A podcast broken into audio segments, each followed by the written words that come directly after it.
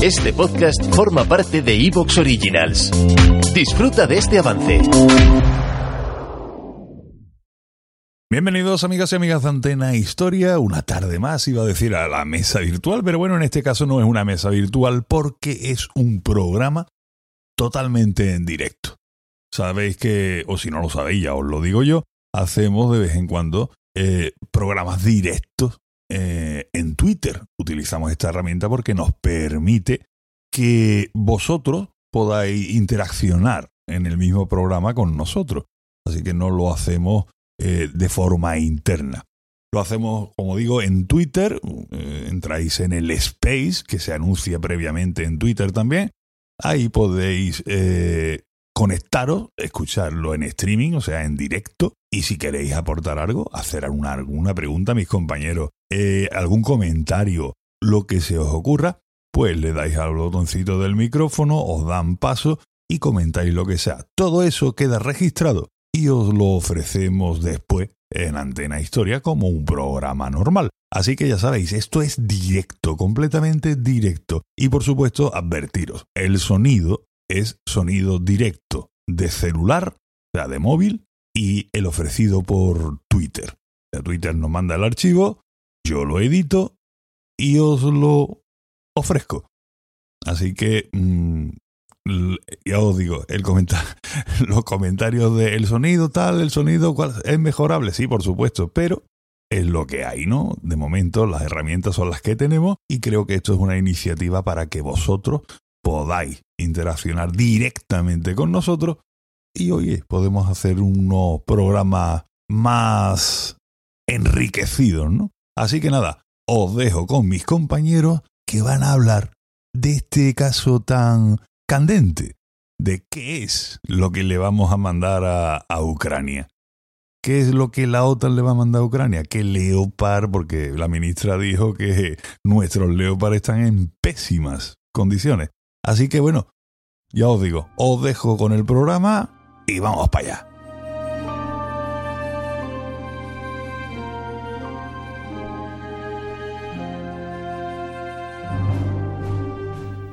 Bienvenidos a Antena Historia.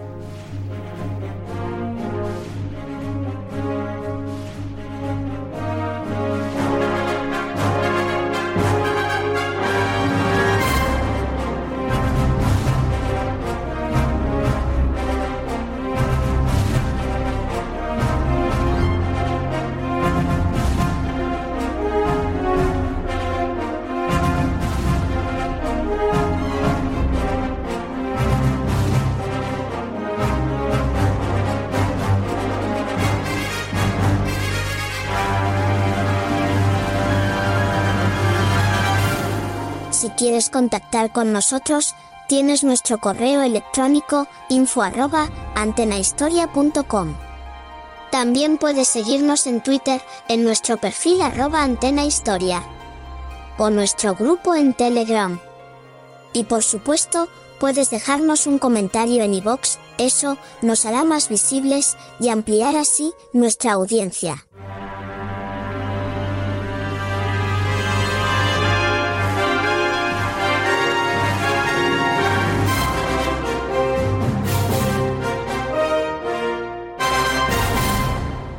Bienvenidos a Antena Historia. La Gran Guerra, la Segunda Guerra Mundial, Corea, Vietnam, la Guerra Fría, pero también Roma, Grecia, Cartago, los pueblos bárbaros. Todo en Antena Historia, tu podcast de historia militar, política y social. Antena Historia, la historia como nunca te la han contado.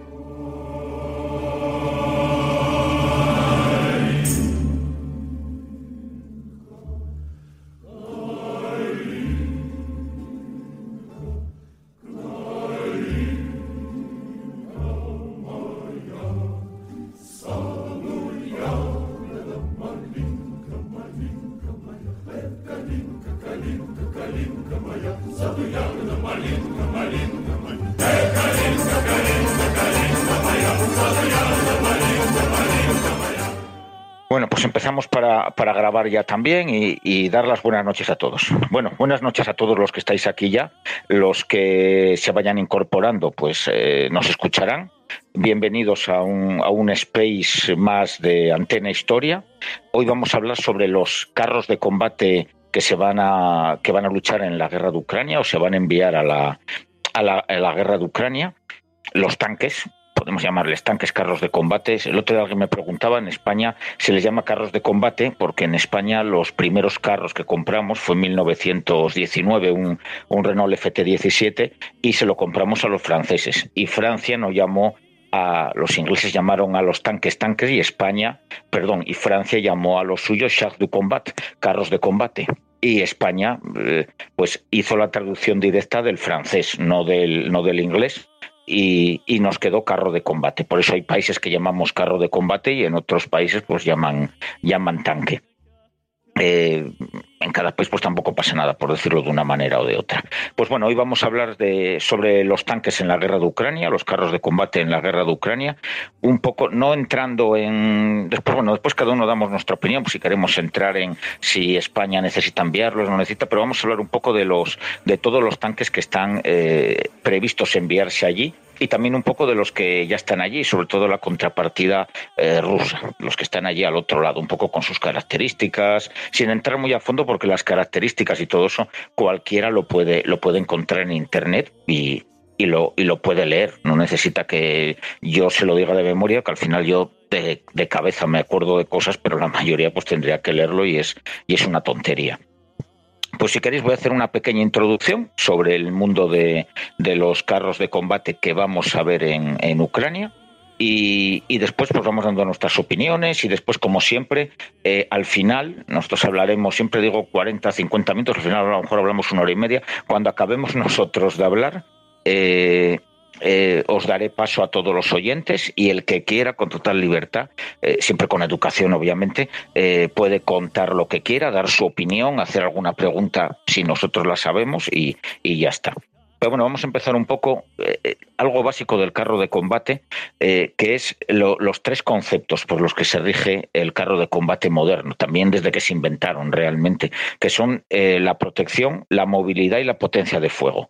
Lo, lo, los carros de combate se diseñan para que esas tres, eh, esas tres cualidades estén compensadas y, no dar mucha importancia a la protección, menos a la potencia de fuego, mucha a la movilidad y dejar cojo las otras tres. Hay carros que han diseñado que, le dieron prioridad a dos de esos conceptos y uno lo dejaron cojo, otros que procuran que, los tres vayan conjuntados y bueno, hay un poco de todo. Y, y, de los que vamos a hablar hoy, que serán pues los T72, hablaremos del T62, hablaremos del T80, del T90 un poco también y, sobre todo lo que va a enviar eh, los países de la OTAN, bueno, y países que no son de la OTAN, no, no todos los carros que van son de la OTAN, pues hablaremos del Challenger 2, hablaremos del M1 Abrams, hablaremos de los Leopard 2, los A4 y los más modernos que son los A6 o los A7, y, también del Leopard 1, que se dice que también se, se puede enviar allí a, Ucrania, y el Leclerc, que es el carro francés, que también eh, comentan que, o por lo menos Francia ha llegado a decir que, que podía, que podía enviarlos. No, no, lo ha, no lo ha dicho oficialmente, de momento ellos solo envían los AMX-10. Pues bueno, todos esos carros en teoría deben cumplir esos tres preceptos los, lo, principal, en este caso de lo que vamos a hablar, porque de la movilidad, la velocidad que alcanza un carro y si el motor tira de las 50 toneladas que pese y tal, eso a fin de cuentas es un vehículo móvil y ya está, no, no merece mucho la pena hablar. Lo más importante para, para, comentar y cosas que desconoce la mayoría de la gente cuando habla de carros de combate es sobre la protección y la potencia de fuego que van unidas. Un carro de combate, a fin de cuentas, no es algo que esté hecho para correr ni echar carreras. Un carro de combate es un portaarmas. Lleva un cañón de cierto calibre y está eh, construido para disparar ese cañón y acertar en un blanco enemigo. Para eso se construye un carro de combate. Todo lo que le rodea, la, la coraza, el motor, las cadenas, eh, está, está ahí para servir al cañón. Un carro de combate es un cañón móvil y eso es para, para lo que se construye. Eso, lo importante es la potencia de fuego. Y eso muchas veces no se trata. Hablamos del, del calibre, pero ese calibre del cañón está diseñado para perforar la coraza del enemigo.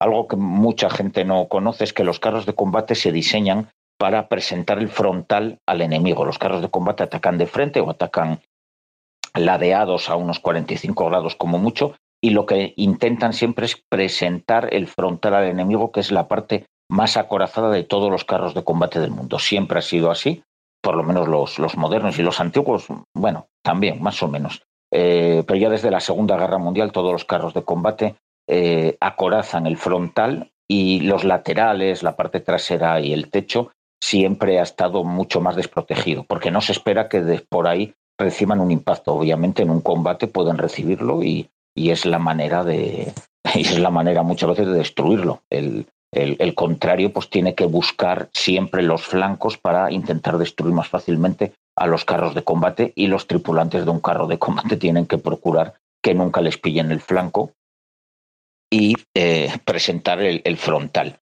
y disparar. Para perforar al, carro enemigo, los carros de combate llevan, pues hoy en día se usan dos tipos de proyectiles, eh, que son el, proyectil de carga hueca, que ahora veremos, o bueno, ya lo comentamos, el de carga hueca es el mismo que usan los misiles contra carro los lanzagranadas tipo RPG C90, los misiles contra carro, los Cornet, los Milan, los TOW, los Stugna P que tenemos en, en Ucrania.